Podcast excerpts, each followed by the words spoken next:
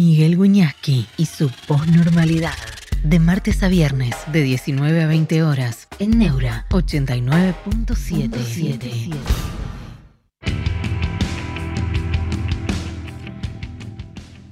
¿Cómo están? Buenas noches. Bienvenidos a la posnormalidad. Yo vengo acá por dos cosas. Por tres cosas. Una es para, la más importante, es para aprender. Yo provengo de los medios tradicionales, entonces trato de ver la gente de la cual puedo aprender. En un medio que no es tradicional, que es nuevo, que es esto, que es Twitch. También vengo porque me gusta, también vengo porque me pagan. la verdad es la verdad, pero son las tres cosas. Pero es necesario aprender. Entonces en un rato, ya nomás enseguida va a estar tipito enojado, lo, lo, escuché, lo, lo sigo eh, vamos, le voy a hacer algunas preguntas. Eh, yo, yo tengo una posición diferente sobre el tema del Mel, Melconiano, Melcogate. Lo escuché y él piensa diferente y, vamos a preguntar eso y todo lo demás, ¿no? ¿Qué, qué, qué pasa, qué pasa en las redes, ¿no? ¿Qué, qué mundo es este en donde eh, las redes, bueno, avanzan como, como oleadas, ¿no? Eh, ahora mismo se está llenando de mensajes todo esto, yo sé que porque viene tipito enojado, claro. Eh, él convoca, aglutina, y yo quiero saber por qué es, por qué es, ¿no? Mientras tanto, es un momento asiago para el mundo, también para la Argentina, porque estamos, esto es una hiper, esto es lo que creo yo, eh, asiago para el mundo con este conflicto terrorífico en Medio Oriente. Ayer, eh, gracias, gracias, eh, Hugo García, porque fui a ver a, Fito Páez y se lo debo a él, y gracias a Jorge Tellerman, y gracias a, a Fito Páez, todos emocionados, en fin. Y yo creo que con Fito Páez, si en términos políticos no tiene nada que ver, pero ¿qué importa eso? ¿Qué importa eso, viejo? ¿Qué importa eso cuando un tipo escribió, yo vengo a ofrecer mi corazón? ¿Mm? ¿Sabe qué? Lo cantó a capela y parecía un himno. Y, bueno, y en ese momento eh, todo el mundo emocionado como, y muchos lagrimeando yo vengo a ofrecer, yo ya sé que es kirchnerismo. A ver, yo, escúcheme, muchachos, yo no tengo nada que ver con el kirchnerismo, todo lo contrario, todo lo contrario. Me gustó, me gusta el tipo y bueno, voy. Y después hago todas las críticas políticas que quieran.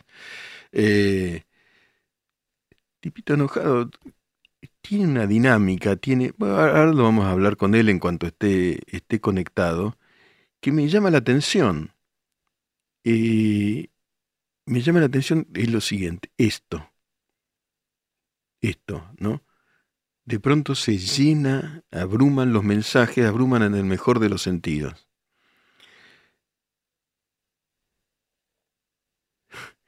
Bueno, lo critican a Fito. Yo también, ¿eh? ¿eh? si hablamos de política, estoy hablando de otra cosa. Y muchos amigos me dijeron, estás loco, que vas a ver eso. Bueno, separo al artista del político, como dice acá Fede Calace, listo, chao. Hoy un amigo me, bardeaba, digamos, ¿cómo, cómo hiciste eso? ¿Y qué, qué pasa? ¿Qué pasa? Vamos, vamos, a ver lo que, voy a ver lo que quiero, este, dejo de ver lo que no quiero ver y se terminó. Y es así. Eh, vamos, eh, lo tenemos a Tipito ya, ahí está. A ver, ¿cómo estás? Si es que estás ahí, gracias por, por comunicarte con nosotros. Eh, ¿Qué haces? ¿Todo bien? Gracias por invitarme. Bien, y vos, escúchame, primero te estuve, mirando, te estoy siguiendo hace tiempo en realidad. ¿Qué pasa en las redes? ¿Por qué y, por qué mi ley sintonizó con las redes y cómo haces lo que hace? ¿Cómo haces lo que hace? ¿Por qué te sigue tanta gente? Te, puedo sumar una, una, sola cosita antes de algo que habías dicho, perdón. Sí, dale. Que hablabas de Fito, que vos dijiste que no hay que mezclar el artista con la política. Sí. Bueno, ¿qué pasa si usamos la política para pagar su arte? O sea, él mezcló su arte Tenés toda con la razón. mis impuestos. Tenés toda la razón. Tenés toda la razón. Absolutamente. A full. Ahí, tenemos un problema. Entonces, a mí me gusta su música, me gustaría que no, pagarla con el IVA de los pobres. Me encantaría. Y, más después no escucharlo hablar de política cuando sé que lo subsidian los pobres. Me parece un hijo de puta. Pero, perdón, yo soy un mal hablado. No, no, no, eh, dale, me, encanta escucharte y en ese punto coincidimos absolutamente. Ese yo. Se, se pintó para mí ir a Preguntaste qué es lo que pasa en las redes. Sí. Para, para mí hay que, hay que entender las redes eh, en comparación a una lógica que falleció. Nosotros mezclábamos, medíamos antes los fenómenos políticos por lo que sucedía en la calle y nos olvidamos que las protestas se profesionalizaron. Entonces, creemos que la cantidad de la gente que la cantidad de gente que haya en la calle protestando por algo es de alguna manera la voz del pueblo o se expresaban la voluntad del pueblo. Y nos olvidamos que se pagan colectivos para que vaya eso, hay gasto público para que se vaya eso y, y ya se entiende como lógica. ¿Cuál es hoy en día la calle? Las redes. La gente en las redes tiene una particularidad más, además de la calle. En la red se arriesga menos para dar tu opinión. Hay una especie, hay, hay, a veces hay un anonimato real y otras veces hay una, sensación de anonimato. Es como si fuera un baile de máscaras.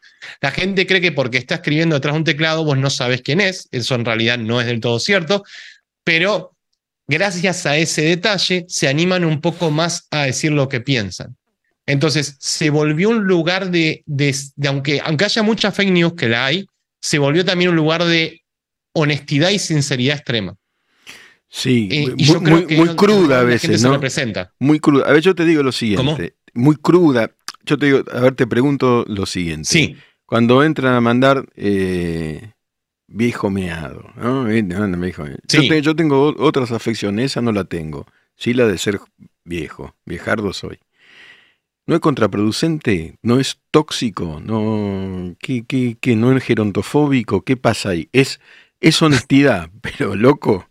tengo arritmia, más grave. Pero, pero, pero, perdón, pero eh, ¿por qué creemos que es distinto a la realidad? O sea, yo te hago una pregunta a vos, te la planteo de otra manera. ¿Qué para vos es más irreal?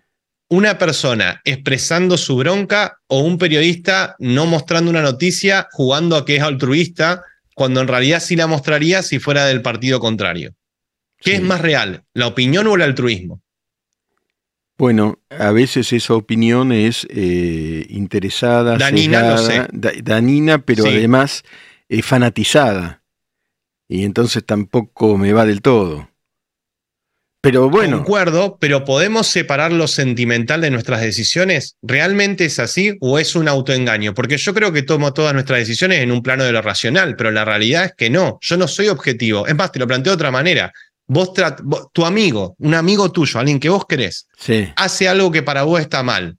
¿Tiene el mismo trato que si lo hiciera un extraño o lo hiciera tu enemigo? No, no, por supuesto, tenés razón. Y si lo hace un hijo o un hermano también, te sesgás. Peor, sí, sí, sí. Por supuesto. Es así. Eh, ahora, eh, ¿vos cómo viste este fenómeno en las redes? ¿Cómo entraste? quiero saber algo de vos. ¿Te metiste? ¿Te mandaste? Bueno, eh, no, a ver, ¿era esto o, subir fotos de desnudo mío para vivir de esto? No. A ver, sí, no, quería hacer algo rentable. No. Em, yo vi que había temas o, vi que había problemas que no estaban explicados para mí. Eh, yo me considero, y lo digo de verdad, no lo digo con humildad, me considero alguien tonto para entender las cosas. Entonces, cuando entiendo algo, gano a la vez la capacidad de explicarlo, porque si lo entendí yo, lo entiende cualquiera. Entonces, me parecía que había eh, la falta de ese puente entre lo que estaba en Internet y yo.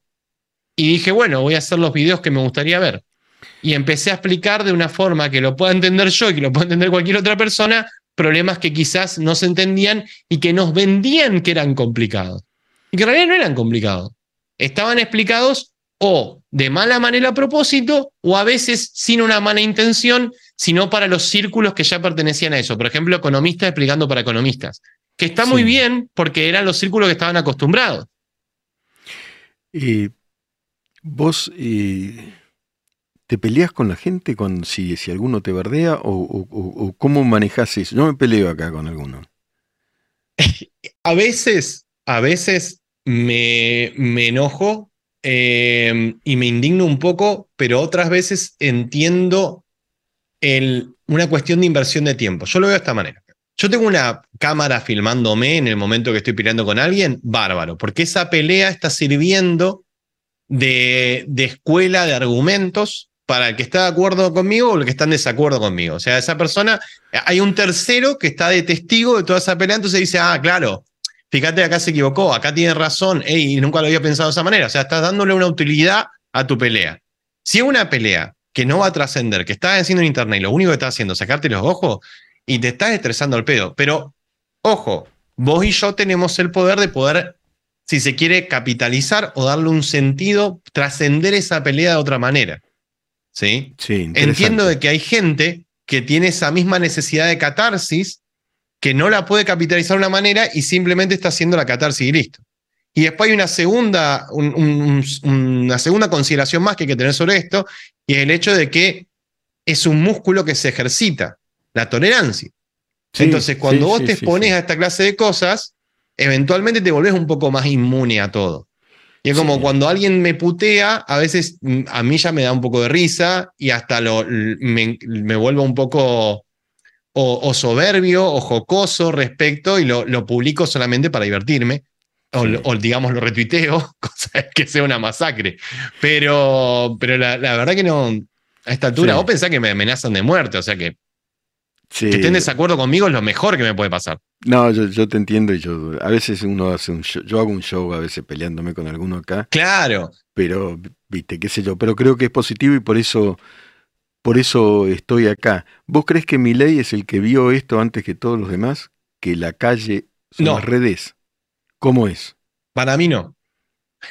Em, creo que, a, ver, hay un poco de control emocional, hay un poco de inteligencia en, en él como, como fenómeno y después hay una cosa natural. Te, lo voy a explicar de una manera muy sencilla. Que él se enoje, a mí me parece que era eh, mitad y mitad. Mitad real, mm. mitad que sabía que si se enojaba conseguía un poco más de cámara. De eso ponerle que tenga algo de control, ¿bien? Pero después, en el hecho de, por ejemplo, gritar viva la libertad, carajo, o vestirse de Capitán Ancap, o agarrar esto, que encima, yo te digo, esto lo tenía antes porque yo soy fan del anime, sí. o agarrar esto y, un muñeco y, y, ponerlo así porque estaba C5N, es parte de esa incapacidad que tiene él para el cringe. No sé si sabes lo que es el cringe como, concepto. Creo que sí, pero explica, La vergüenza ajena. En pocas palabras, es cuando vos das vergüenza ajena. Pero el problema es cuando vos. El, cringe se da muchísimas veces cuando la persona intenta hacer algo que no es. Cuando hay algo de honestidad, o sea, él cree que es divertido, a veces no da cringe porque vos entendés de que esa persona realmente cree que es así. Entonces, mi ley en un montón de cosas que debería dar cringe termina no dando cringe porque es honesto. Por lo tanto, la mitad de su éxito, o más todavía, se lo adjudicaría que él simplemente no tiene vergüenza de ser. Claro. Es así. a veces puede ser y eso tiene un efecto positivo. Esa desvergüenza puede ser eh, positiva, ¿no? Puede, decir, puede ser honestidad. O porque a veces la vergüenza puede ser un, cuidar la forma para que no te refuten o algo por el estilo. ¿No es cierto? El otro día yo había dicho acá eh, yo, viste lo de Melconian, este, yo no sé si lo paso, porque eso está editado. Yo no, a mí me da lo mismo. Eso te lo digo en serio, tipito, a mí me da lo mismo. Gane quien gane, yo eh, hago, viste, mi laburo, qué sé yo, y veré después el que gana. Pero te escuché a vos y cambié un poco de opinión. Vos pasaste, pasarías esos audios. Yo lo pasé, hice un video. Vos lo pasaste, creo que lo, pasaste. Sí, sí, 150 mil, 160 mil Por supuesto, lo pasaste y, criticaste a algunos periodistas que no los pasaban. Entonces yo me sentí, eh, bueno, interrogado por esto. Eh, a ver, eso está editado, porque es un tema de los servicios. Ahora, sí. ahora parece que el tipo sí dijo, decir, que no había inteligencia artificial. Entonces. Ya, vamos por parte, vamos, por parte. Para mí, si me preguntas cómo se debería, es de esta manera. Sí. Eh, vamos a, ver cuál para mí sería la mejor forma de presentar el contenido. Sí. Sí. Y después, cuál es la postura que yo creo que debería haber tomado el periodismo. Y después, cuál es la postura que yo creo que debería haber tomado Melconian. Melconian para mí debería haber ver, eh, o sea, tendría que haber ido eh, botine, de, botine punta, decir, bueno, no, loco, ¿qué te pensás? ¿Que me vas a arruinar la imagen? Yo te meto una demanda, esto es una vergüenza lo que estás haciendo y no me voy a bancar esta clase de cosas porque yo soy una persona seria. Correcto. O sea, ir con todo el rigor. Sí. Ir con todo el rigor. Y esa excusa de no, no te conviene hacerlo en las elecciones, mentira, porque quedas mucho más honesto si respondes con todo el rigor que si no respondes. Incluso si los audios son reales, ¿sí? por lo menos, a, ni- a- ya esto es un argumento puramente electoral, como falta tan poco para las elecciones, la ley no va a ir a la velocidad que vos querés. Entonces, capaz que pierdas el juicio, pero va a perder después de la elección. O sea, te Sí. convenía en todos los sentidos ir con los botines de punta. No lo hizo. Bien. ¿Cómo se debe presentar para mí el contenido? Mirá, yo hice dos cosas. Una, durante el video lo dije varias veces. Esto probablemente esté editado. Incluso Sí, hasta dije, sí. este audio es el más probable que esté editado porque fíjate que tiene cosas que son inconsistentes. Después, la realidad, más allá de que esté editado o no, sigue siendo cine. Era gracioso. Por lo tanto, yo me reí todo el video reaccionándolo. Y sí, el cine es cine, ¿viste? ¿Qué se le va a sí, hacer? sí. Hay cosas que trascienden. Pues yo esto lo entiendo. Argentina es, es un eh, constante ejercicio de, perdón por lo escatológico, comerte un sorete. Sí, Podés comértelo con una sonrisa o podés comértelo con cara de orto. sí. Yo me lo voy a comer con una sonrisa si me lo tengo que comer igual. Esa es la realidad. No puedo optar no comérmelo. Bueno, voy a tener control sobre mi, sobre mi proceso. Listo. Lo voy a hacer cagándome de risa. Así que me cagué de risa. Y después yo creo que el periodismo debería, esto es una opinión personal, ¿no? Sí, Hay un problema cuando vos, por eso yo nom- nombré lo del altruismo, cuando se confunde. eh, porque, a ver, voy a ponerlo de esta manera. Falleció no tener una postura. Porque nunca se tuvo. Porque es mentira el- el- el- esta cosa de que soy completamente objetivo. O podés ser objetivo respecto a, la, a lo que está sucediendo y decir, bueno, mira, esto quizás esté editado. La persona que lo mostró es bastante mala leche, pero esto es el tema y esto existe. Ignorar la existencia es tomar una postura. Eso es un Sí, sí. problema. La- Ahora, ¿qué no- es lo que pasa con no decir que la persona que Sí. lo mostró es bastante mala leche, por lo menos, también es una postura, porque el tipo lo es. No, no, yo lo dije. ¿eh? No, Es ya sé que vos lo lo, lo dijiste. dije varias veces. Sí, dije, es un. Bueno, no, iba, iba, iba a decir es un periodista. No, no es un periodista. es No, un no, hijo de no, puta. Lo dije, Sí, lo dije. Me parece Sí, una vergüenza el tipo. Sí, Pero mi punto. Sí, sí, está bien. Es que, es que es tomar en consideración todo. Decir, mira, Correcto. esto probablemente sea trucho. Ojo que la, la llamada completa ya se subió. Así que.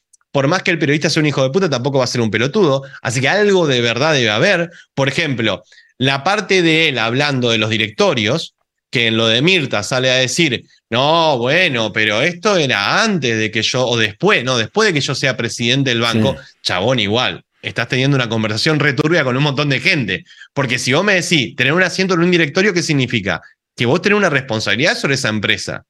No es que vos una hora y media cada 15 días. Chanta. Yo, llego, a saber que los directorios de mi empresa son así, lo he hecho a todo. ¿Qué es esto? Ah, laburá una hora y media por mes. Salí de acá. Eso es una verga, ¿no? No, no, está bueno lo que dijo ni pedo. Y además dijo palabras claves como, por ejemplo, ganamos, nos hacemos de 500 mil eh, por mes y nos hacemos. ¿Qué, qué me estás diciendo? O sea, me, Claro, me estaba ¿qué me hablando que hay una asociación que responde por.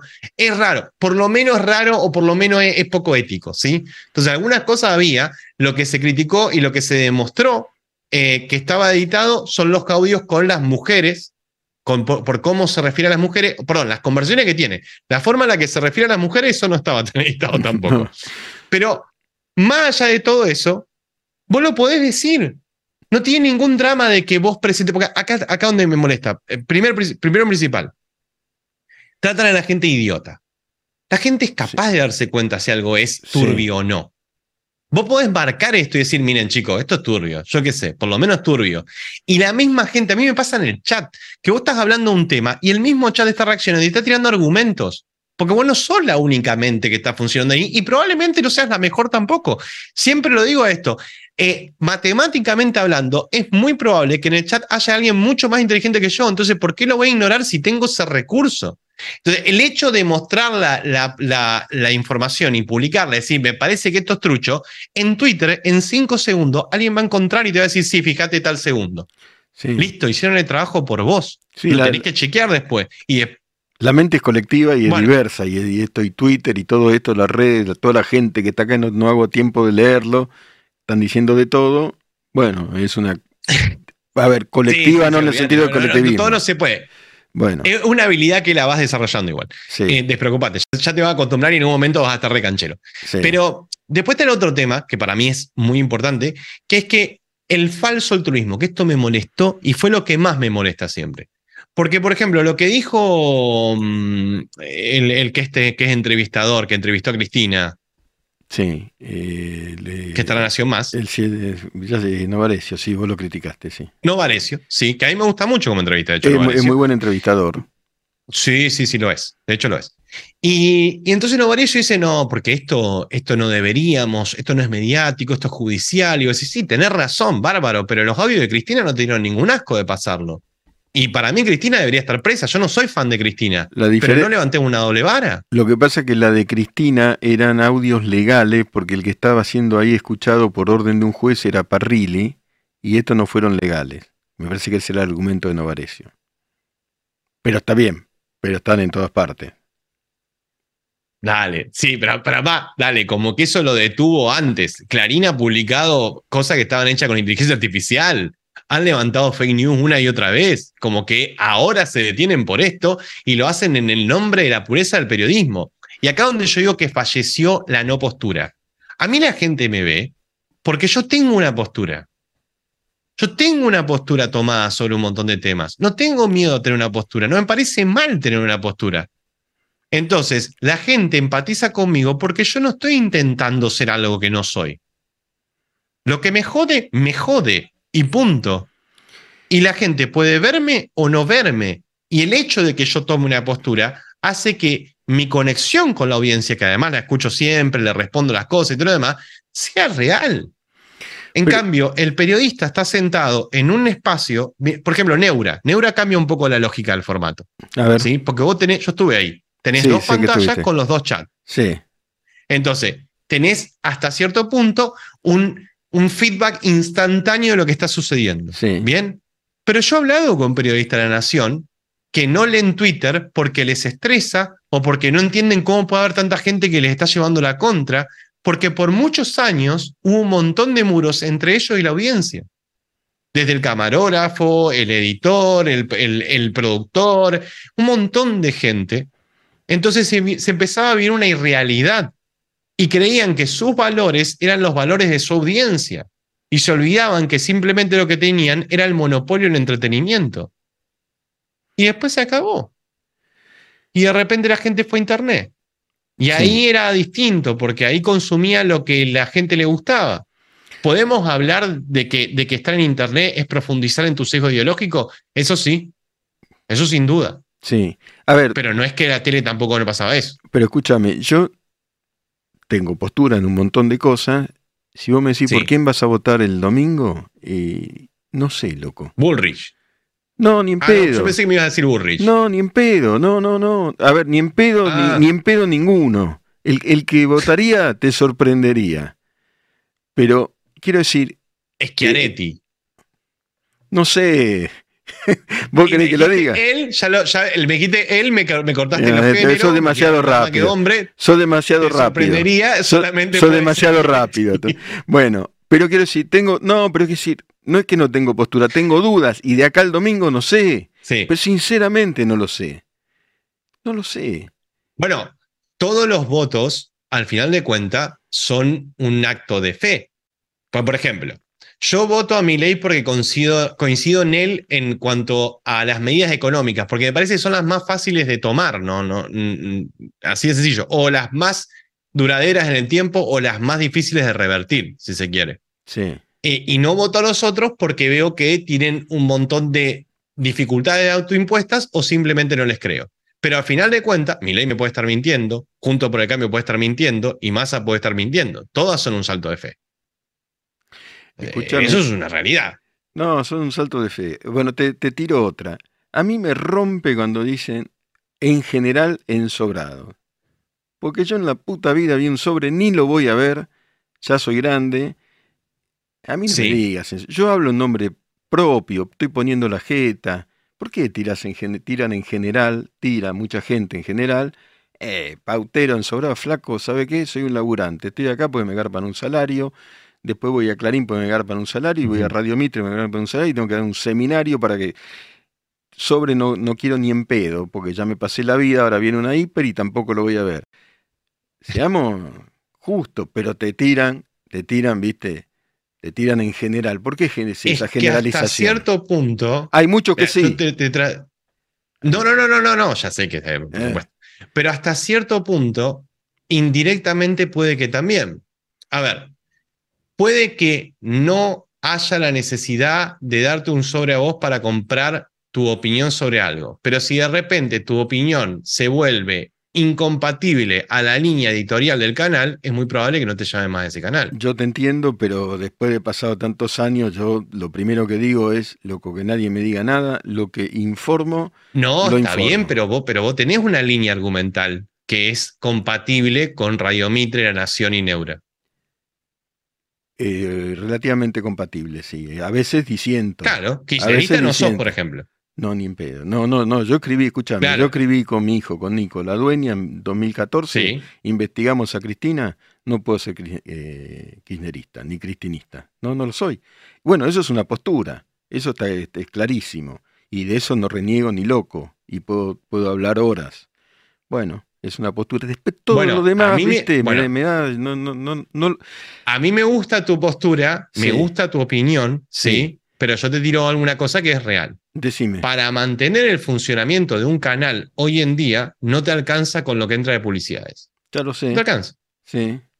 Bueno, entonces está entrando plata de dinero público para ese canal. Sí. Dependiendo la línea editorial del canal, entra o de Ciudad de Buenos Aires, o de Nación, o de Provincia de Buenos Aires, o de alguna provincia, dependiendo la línea, la línea editorial que tenga. Entonces, sí, y, y seguime la línea lógica. Sí. Si esa persona, para estar ahí, tiene que tener cierta postura política, que no es tu caso en el sentido de que, por ejemplo, se, se ve un, un- a un quilombo que no le conviene y calla, o sea, es fiel a la línea editorial del canal antes que a sí mismo quizás, y esa línea editorial del canal, o sea, o el canal en sí se mantiene gracias a pauta, y no puedo decir insobrado. No, no, sí se puede decir. A ver, Ah, Lo- lo que- ah, A ver, pero pará, yo digo, en los medios, que yo los conozco bien, los medios tradicionales, está lleno de mentes independientes. Yo no sé Sí, si el, medio hay. tiene intereses creados. Hay mentes independientes, voy a decir, eh, loco, yo eh, voy a decir esto, sobre todo si tengo información. Si yo probé la información, no me interesa. Mira, yo te voy a decir una cosa. Eh, hace muchos años, ¿no? Pues yo soy, tengo la edad que tengo. Eh, descubrí que los Rodríguez Asa habían afanado en ese momento 300 palos verdes derecho viejo. 300 palos verdes. no, lo, no lo dudo. Este, fui al Adolfo y le digo, escúcheme, Adolfo, son 300 palos verdes, ponle lo que se te cante las pelotas, me dijo. En el medio en el que yo laburaba, me dijeron, no, que, a ver, me dijeron, está metida Susana Jiménez, está metido, qué sé yo, Maradona, no, no es nota, olvídate. Hice un libro. De algún modo la información trasciende. Hice un libro. ¿Para qué. ¿Para qué sirvió? No sé, porque los tipos hace 40 años que están ahí, recién ahora creo que se van. No, bueno, a ver, eh, eh, eh, a ver, yo una vuelta estaba hablando con una periodista de la Nación y, y le, le estaba haciendo catarsis, le contaba que había descubierto como un docente había desaprobado a un alumno por su postura ideológica y mintiendo con los datos de la historia argentina. Y, y le decía, porque la llamé para eso, pues yo soy medio nuevo en esto. Entonces le digo, che, ¿qué hago? ¿Publico el nombre del docente? Pues yo quiero que, que la pase mal. Quiero, que tenga, que quiero que tenga un quilombo. Y me dice, no, porque te arriesgas vos. Y además no va a haber consecuencia. Entonces le digo, pero si no hay consecuencia, bienvenido al periodismo. La puta madre. Este me, me- me- me pareció re, re frustrante. Pero, a ver, me parece bárbaro que quieras mostrar la información por otro lado. Me parece correcto. Sí. ¿Sí? A veces Y no te eso queda otra. automáticamente. A veces sí queda otra. Te podría haber callado. Bueno, podría haber callado. Eh, Bueno, hay mucha gente que se calla. Mira, yo. eh, O hay mucha gente que tiene su trabajo por su capacidad de hablar de lo que justo conviene que hable. Bueno, lo que yo llamo la noticia deseada. No, de- detectar que Ah. viene. La noticia deseada es la que decían los dueños de los medios, la que decían los políticos, estoy generalizando, la que decía la audiencia, vos querés esto, te doy esto, y la que deseamos los propios periodistas, por nuestros prejuicios, por nuestro sesgo, por nuestra posición. Entonces, estoy sometiéndome al deseo y no a la información. Pues yo lo que digo es que la información sí existe, ¿viste? ¿Qué sé yo? ¿A Nisman lo mataron o se suicidó? Yo no lo tengo del todo claro, creo que No, lo no, no mataron. sé. no, no, eh, o Pero- sea, me, me imagino yo que lo mataron, pero es, es una teoría mía nomás. Es una teoría, pero hay, eh, mucho- habría muchos elementos. Pero bueno, eh, llegar a la información es todo un laburo y entonces uno se ofende cuando dice, flaco, ¿sabes lo que cuesta investigar cualquier cosa y vos tirás a- de ahí a la, a la Bartola en sobrado? Dale, somos laburantes. ¿Viste? ¿Qué sé yo? No, pero a ver, está bien, está bien, yo te entiendo, pero hay Sí. cosas que son pornográficas. Sí, sí, lo hay sé. silencios que se escuchan. Esa es una realidad. Sí, sí, absolutamente. Mire, Y bueno, eh, yo escucho algunas explicaciones de por qué no dicen algunas cosas y digo, dale, boludo, que lo explique lo hace peor. todavía. No sé qué, ya no sé a esta altura. Que lo, además, a ver, me gustaría que lo transparenten de última, no sé, porque yo creo que vivimos en un mundo donde es más eh, potable decir yo tengo esta postura y pienso no dañar en lo que creo, o, o creo que esto está hecho para dañar a tal candidato y hasta que no se compruebe la verdad, prefiero no tomarlo. Acá están los audios, lo pueden encontrar en internet, todo bien. Tomar algunas posturas que tener que comerte dos días o tres días de trending topic mundial hasta hablar. No, Quedás como el orto. Por supuesto, por supuesto. ¿Cuánta, Ese gente, es el problema. ¿Cuán- Quedás como el orto. ¿Cuánta gente te mira, te escucha, Tipito, en cada, cada vez que apareces en la... que, que, que transmitís algo? Eh, depende. La, la audiencia promedio en Twitch es de 1200, 1000 personas. En YouTube es random, totalmente aleatorio. Ponele base 2000 personas hasta 11000, no, no sé cuánto. En cada video es un promedio de 100.000 visualizaciones si lo pongo en el canal principal y de 80.000, 60.000 en el canal secundario. También eso lo del canal secundario a veces pasa a 140.000, eso depende de todo. Eh, no sé, es es súper aleatorio porque además cada video es una realidad nueva. Por ejemplo, el video de Melconian ah, lo vio gente que, no, que por lo general no me, no me ve. Siempre le puede llegar a un- una, una nueva audiencia. El algoritmo YouTube no funciona de que te recomienda con la gente que te ve siempre. Depende del tema del video. Claro. Cada video es una historia nueva. Y vos en, en- entrás al... Yo veo que habla otra gente con vos, todo eso, ¿cómo lo elegís? ¿Lo pensaste? ¿Sale espontáneo? Yo, yo quiero Que aprender. habla, pero, por ejemplo, ¿qué, qué, qué sería? ¿Como gente que aparece en vivo conmigo o yo haciendo personajes? Bueno, la- no, a ver, la gente que aparece con vos, con otros acentos, un galle- una española, una colombiana, no sé qué cosa. Ah, sí. No, eso yo tengo programas semanales. Tengo Sí. los martes y jueves estoy solo. De hecho, venía de acá. eh, o sea, terminé un, eh, cerré un programa y me acordé que tenía que estar acá porque tenía dos llamadas perdidas tenía el teléfono silenciado. Casi me mata la, gente de Neura. Con mucho, con mucho, tendrían razón si me matan. digo, tendrían que hacerlo. No. Eh, y me vine corriendo para acá, pero eh, después los, los lunes, en miércoles y viernes tengo el programa con dos cubanos, que es más para un público norteamericano, que tenemos 40% del público norteamericano. Y después los miércoles tengo con una alienada, que es lo que viste, que es española, y que hablamos también, es, es para un público argentino-español. Porque al, al fin de cuentas, algunos problemas son iguales en todos los países. O sea, no, hay, hay fórmulas que se repiten en todos los países y, y el- al- la solución termina siendo parecida. Entonces podés hablar de la problemática sin ningún problema y, y tu público se siente identificado. Te voy a decir una cosa, a ver, to- tomalo bien, pero yo pongo la jeta y pongo mi nombre, Miguel Wiñaski. Sí. Vos te llamas Tipito Enojado. Tenés ventaja ahí. Es una buena crítica. Igual mi nombre ya se filtró 19 mil Sí, veces sí, y, existe. Pero, pero sí, eso, eso es una buena crítica. Eh, de todas maneras, te cuento que, que nada, las amenazas me llegan igual a mi teléfono No, privado. Horrible. O sea que ya se sabe quién soy. ¿Por qué Ya se sabe quién soy, pero eso es más una lógica de internet. O sea, por no, no- pero sí, tenés- en eso tenés razón. No, no, no me puedo explicar por qué te amenazan. Eh, me puedo explicar por la locura de este país. ¿Qué, qué, qué, ¿Cuál es la onda? ¿Qué, ¿Cuál es Y el tenés. eh, primero, acordate que la gente conecta a nivel sentimental? Con Sí. quien apoya. Y acordate que la mitad de nuestras verdades son justificaciones para nosotros mismos. Te lo voy a plantear de otra manera. Suponete que vos sos un mal docente. ¿sí? Sí. Hay buenos y malos docentes. Te lo, lo digo para las personas que nos están viendo, porque dice, bueno, bueno, suponete que sos un mal docente. Entonces te tomás 58 mil licencias, eh, mentís sobre las cosas, te importa un huevo en realidad la educación, pero a nivel discursivo crees que la educación pública tiene que estar que los exámenes son una forma de estigmatizarte que no se deben tomar porque en realidad vos sos un dador de derecho O sea, al final tu ideología es más bien una justificación de un ruido que tenés vos sobre tu propia persona, más que la realidad.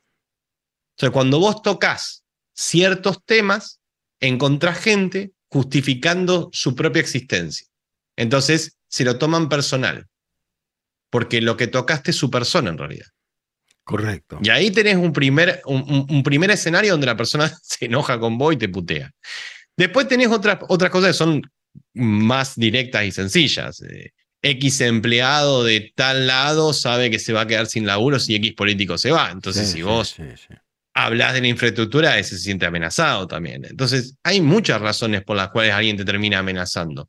Eh, cada uno tiene su propia historia. Además, otra cosa que, que cuesta, mira, esto a mí me cuesta un montón. Yo suelo reaccionar mucho a material de, por ejemplo, hoy reaccioné a todo el discurso de, de Giuliano. ¿Giuliano? Sí, el- el- el- perdón cómo me voy a expresar, esto lo digo a término Sí. propio, pero el sorete este que está gastando dinero público para hacer campaña, Sí, porque sí, el hecho de solamente crear un sistema paralelo para que puedas renunciar al subsidio requiere que, ponga- que pongas un montón no, de personal sí. técnico y que gastes dinero para hacer eso. Por Entonces es un hijo de puta y para mí debería estar preso. Bien, cuando yo reacciono al material de él, yo miro a la cámara y le digo hijo de puta. Sí, derecho viejo. Y me pasó que hay gente que lo ve y dice, me está diciendo hijo de puta a mí. Y a veces hablo en primera persona. Y hay gente que se ve tocada. Entonces hay tantas razones por las cuales alguien te puede terminar amenazando. Y después está el hecho de que hay ciertas hegemonías, o sea, hay gente que cree realmente en algunas cosas. Entonces, yo qué sé, cree que el hecho de que porque yo nací hombre, eh, voy, a, terminar, mi resultado, el resultado de mi existencia va a ser la violencia de género.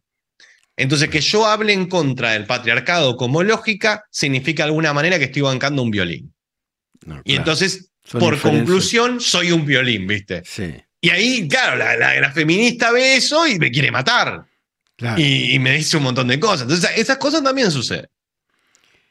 Eh, que, a ver, ¿qué postura tenés en esto? ¿De qué cuadro sos? Pues ya te escuché el acento y te veo. Te veo. Colón. Colón, pero igual no caso un bolo de fútbol. Creo que soy Colón para joder a los tatengues nomás. Ah, bueno, está bien. Tipito, la verdad que aprendo mucho de vos, te lo digo posta, te lo digo de verdad. Yo llevo mucho tiempo en esto, pero todo el tiempo hay que aprender y, y miro a la gente que tiene cosas para enseñar. Te dejo un abrazo muy grande. Es que y yo no- no-. No importa, no importa Bueno, que vos no, tengas no, no tengas una posición pedagógica. Eh, te digo como un tipo que se interesa por todo lo que ocurre y, y fui de, tengo un radar, ¿viste? Y trato de ver dónde puedo aprender. Te lo digo yo. Bueno, muchísimas gracias. Te dejo un abrazo grande y qué sé yo. Y Dale, seguí, te mando un abrazo. seguí jodiendo a los tatengues, seguro que se lo merecen. Te mando un abrazo. No sé, pobre boludo. No, ¿Sabés, no sé. sabés encima de, de que yo. Es el doble de precio, porque encima de que yo los jodo tienen que ser tatengues, es un montón, ¿me entendés? No, es un montón. Es un montón. Gran frase, tipito enojado. Es un montón. Chao, loco. Chao, gracias. Chao, hermano. Nos vemos. Chao, chao. Posnormalidad. Un espacio abierto para pensar en libertad.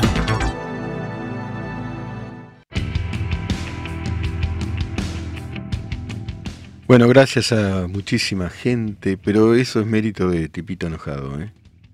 Es así, y con las cosas son así, son así. Eh, gracias a los que elogian la entrevista eh, y, y los que elogian a tipito enojado y también los que lo critican y los que me critican. Gracias a todos. Hay algo ahí, ¿no? Enojado. Enojado, ¿no? Estamos enojados. No, yo no entro a la fuerza del cielo. Yo le dije la verdad a Tipito enojado. Porque eso también es una postura. Vos me decís el domingo qué vas a hacer. Lo único que sé es que tengo que laburar. Después que voy a hacer en el cuarto oscuro, por ahí lo decido ahí, ¿viste? ¿Qué querés que te diga? No es que no tengo una postura. Yo tengo una postura, te voy a decir cuál. Y es fuerte esta. Yo estoy en favor de la democracia. Y de ahora te meto un, les meto una que algunos van a estar, eh, que es para la polémica. Yo creo que Israel es un país democrático y que se está jugando la democracia del mundo. Es una postura. Es una postura. Hay gente, bueno, yo creo eso. Después hay un conflicto milenario complejísimo y hay una gran tragedia humanitaria. Pero creo eso, que es el único país democrático de Medio Oriente y que ahí se juega el mundo libre o el fundamentalismo. Eso lo creo. Ahora, si vos me decís, ¿cuál de estos que el domingo se juegan, es, que vos estás seguro, seguro, seguro y seguro no estoy.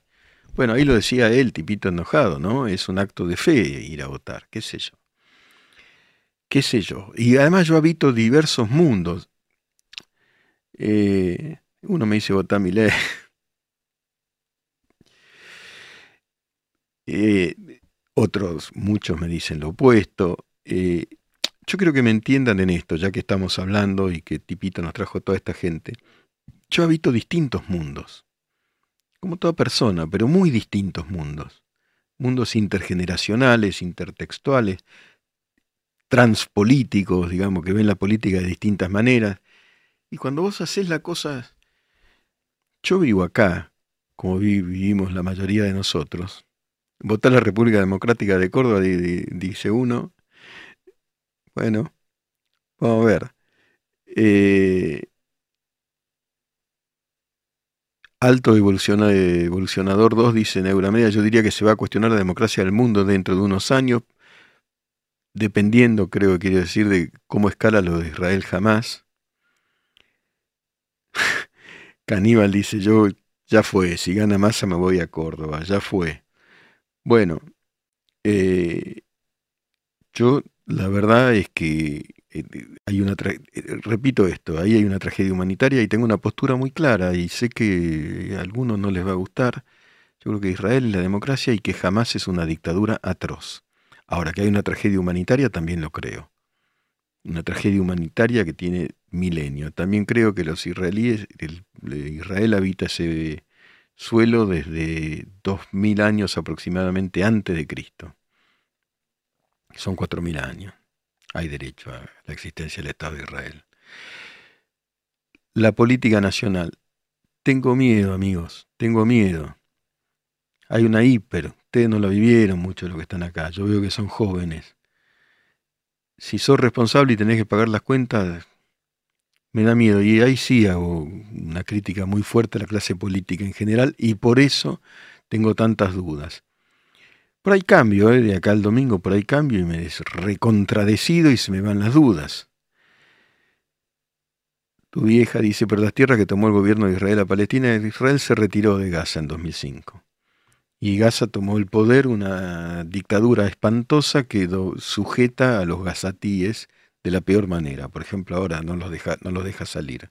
Israel se retiró de Gaza en 2005 y además hubo un decreto de Naciones Unidas llamó la partición de Palestina, con lo cual una parte iba a Israel y ahí no había un Estado antes. Los palestinos no fueron recibidos por los egipcios, ni por los libaneses, ni por los jordanos, por el contrario. El rey de Jordania, el anterior, eh, mató a 10.000. Es el septiembre negro de, de 1970. Es complicado, es complicado. Pero decime vos, ¿A qué país se le pide que no responda después de ser agredido como, como Israel el otro día?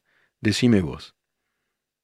Decime vos. Y jamás, como dice Bender, está bloqueando la salida de civiles y los usa de, escudos humanos. Ahora, esto va a evolucionar, va a ser feroz y, y, es todo muy lamentable y la verdad es que me da una enorme preocupación. Recién hablé para, para una universidad del exterior y bueno es complicado. Y lo nuestro, la Argentina, mi ley es judío. No, no es judío, creo, mi ley. ¿eh? Pero no, importa eso. Él puede ser lo que quiera. Yo tengo cinco hijos. Cinco. Judío de corazón, dice. Yo tengo cinco hijos, ninguno es eh, judío, son todos católicos. Todas las madres son católicas. No pasa nada, que son mis hijos cada uno que sea lo que sea, en el plano religioso, político, en la medida en que no cometa crímenes, etcétera. Este, y yo creo que hay que creer en la democracia y hay que defenderla. Hay que defender la democracia, viejo, hay que defender, a veces con el cuerpo. No, como dice un amigo, no es agradable ver a las democracias defenderse a veces. No es agradable, ¿no? Te amo, Señor misterioso de barba, porque me lees, dice Wi Wi Lisi. ¿Cómo no te voy a leer? Leo todo lo que puedo. Disculpen a los que no puedo leer. Pucho vegano. Profe, ¿cómo ve el ambiente político acá el domingo? Complicadísimo. ¿Cree que te diga complicadísimo, económicamente complicado? Y después del domingo también. No todas las democracias son defendibles, son todas imperfectas. Carnival, todas muy imperfectas, pero es mejor que un totalitarismo en donde si una mujer no se pone la burca como dicen, este, la latiguean como en Irán. Todas muy imperfectas. Y ojo que en Polonia había un gobierno bastante autoritario y, perdieron. ¿eh? Profe, llegado el punto en el que se acusa todo de sobrado, entonces nadie lo estará. No, hay muchos que sí lo están, directamente. Es difícil probarlo, pero no todos. Ahora, lo que dice Tipito enojado, indirectamente hay unas presiones, sí, pero por lo menos cuando vos llegás a cierta edad, ¿viste? A mí, ¿qué me, importa quién es el avisador principal, etcétera? Alto evolucionador 2. con respecto a Israel, realmente no importa cómo fue un pasado, lo que importa es hoy, a que los caídos, desaparecidos, secuestrados son víctimas actuales, sin importar lo que haya pasado. También importa este, todo lo que haya pasado, y como digo, es una tragedia humanitaria. Yo conozco el lugar, conozco un lado y el otro. De un lado hay democracia, el 20% de los parlamentarios en Israel son árabes, eh, los árabes ocupan, los palestinos ocupan puestos en el campo de la medicina muy relevantes, en los hospitales y en otros diversos oficios. Hay 30.000 gazatíes que salían hasta ahora a Israel durante el día para trabajar y volvían a Gaza. Eso de la jaula es relativo y también es una tragedia. La verdad, también es una tragedia. Eh, ¿Qué podemos hacer frente a la tragedia? Lo que hacemos. Defender la democracia, me parece. Vamos a leer un poema y nos vamos a despedir.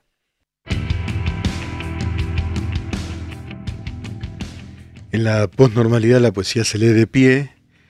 Hoy un poema muy melancólico, ciertamente, de Federico García Lorca. Mi corazón oprimido siente junto a la alborada el dolor de sus amores y el sueño de las distancias. La luz de la aurora lleva semilleros de nostalgias y la tristeza sin ojos de la médula del alma. La gran tumba de la noche su negro velo levanta para ocultar con el día la inmensa cumbre estrellada. ¿Qué haré yo sobre esos campos, tomando nidos y ramas, y llena de aurora el alma? ¿Qué haré si tienes tus ojos muertos a las luces claras? y no ha de sentir mi carne el calor de tus miradas. ¿Por qué te perdí para siempre en aquella tarde clara? Hoy mi pecho está reseco, como una estrella apagada. Martes, normal con Miguel